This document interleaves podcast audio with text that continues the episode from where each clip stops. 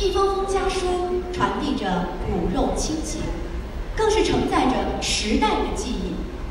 吉林的民革党员马友莲先生已经七十六岁，他在台北的二姐马有德八十八岁。从上世纪的六十年代起，马友莲先生用了二十六年的时间，锲而不舍地给远在海峡对岸的姐姐写信。接下来，请听由河南民革党员杨翔、广东民革党员邹伟峰给我们朗诵的《两岸家书》，有请。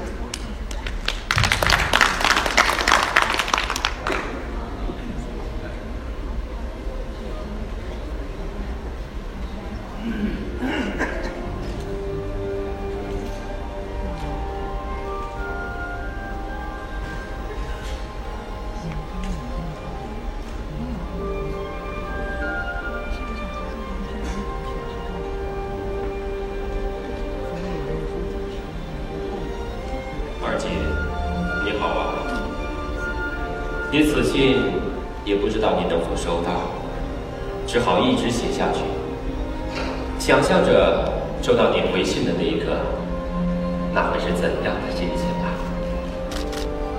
我从一九六零年在通化师范毕业参加工作后，就一直用各种方法去寻找你的消息，至今。已经二十六年了。近来可喜的是，我原来工作单位的一名退休同事李维明先生，已经找到他在台湾的弟弟了。他弟弟李建威先生是一家私人医院的院长，在台湾也算是医务界的知名人士了。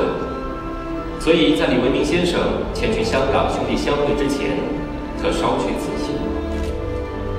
如果二姐您真的能收到此信的话，盼能速速回音，告知你们的情况，免去我们互相思念亲人的痛苦。一九八六年三月十四日，弟有莲。有莲，我是二姐呀。一九四八年离家时，我十七岁。你才五岁，没想到你还记得二姐，还找了我几十年。忽然间接到李建威先生带来你一年前的信，我是如获至宝，也是欲哭无泪呀。我看了又看，看了又看，不知道看了多少次，想想要快点告诉你们，我。还活在这个世界上，让你们知道离家四十年的游子如今的情况。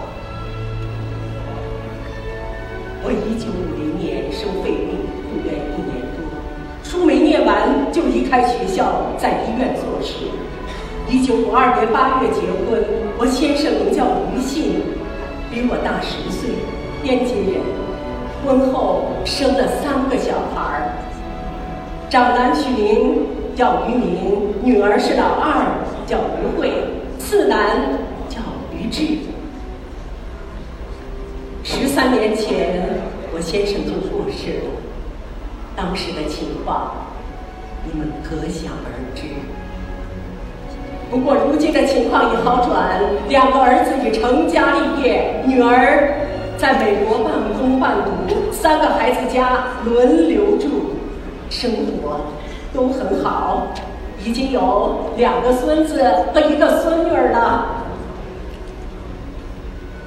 如今不知道家里情况如何，爸爸还健在吗？有光呢？你没提他在哪方面做事？家驹是我没见过的弟弟，他知道我吗？你离大姐家远不远？你们是否常见面呢？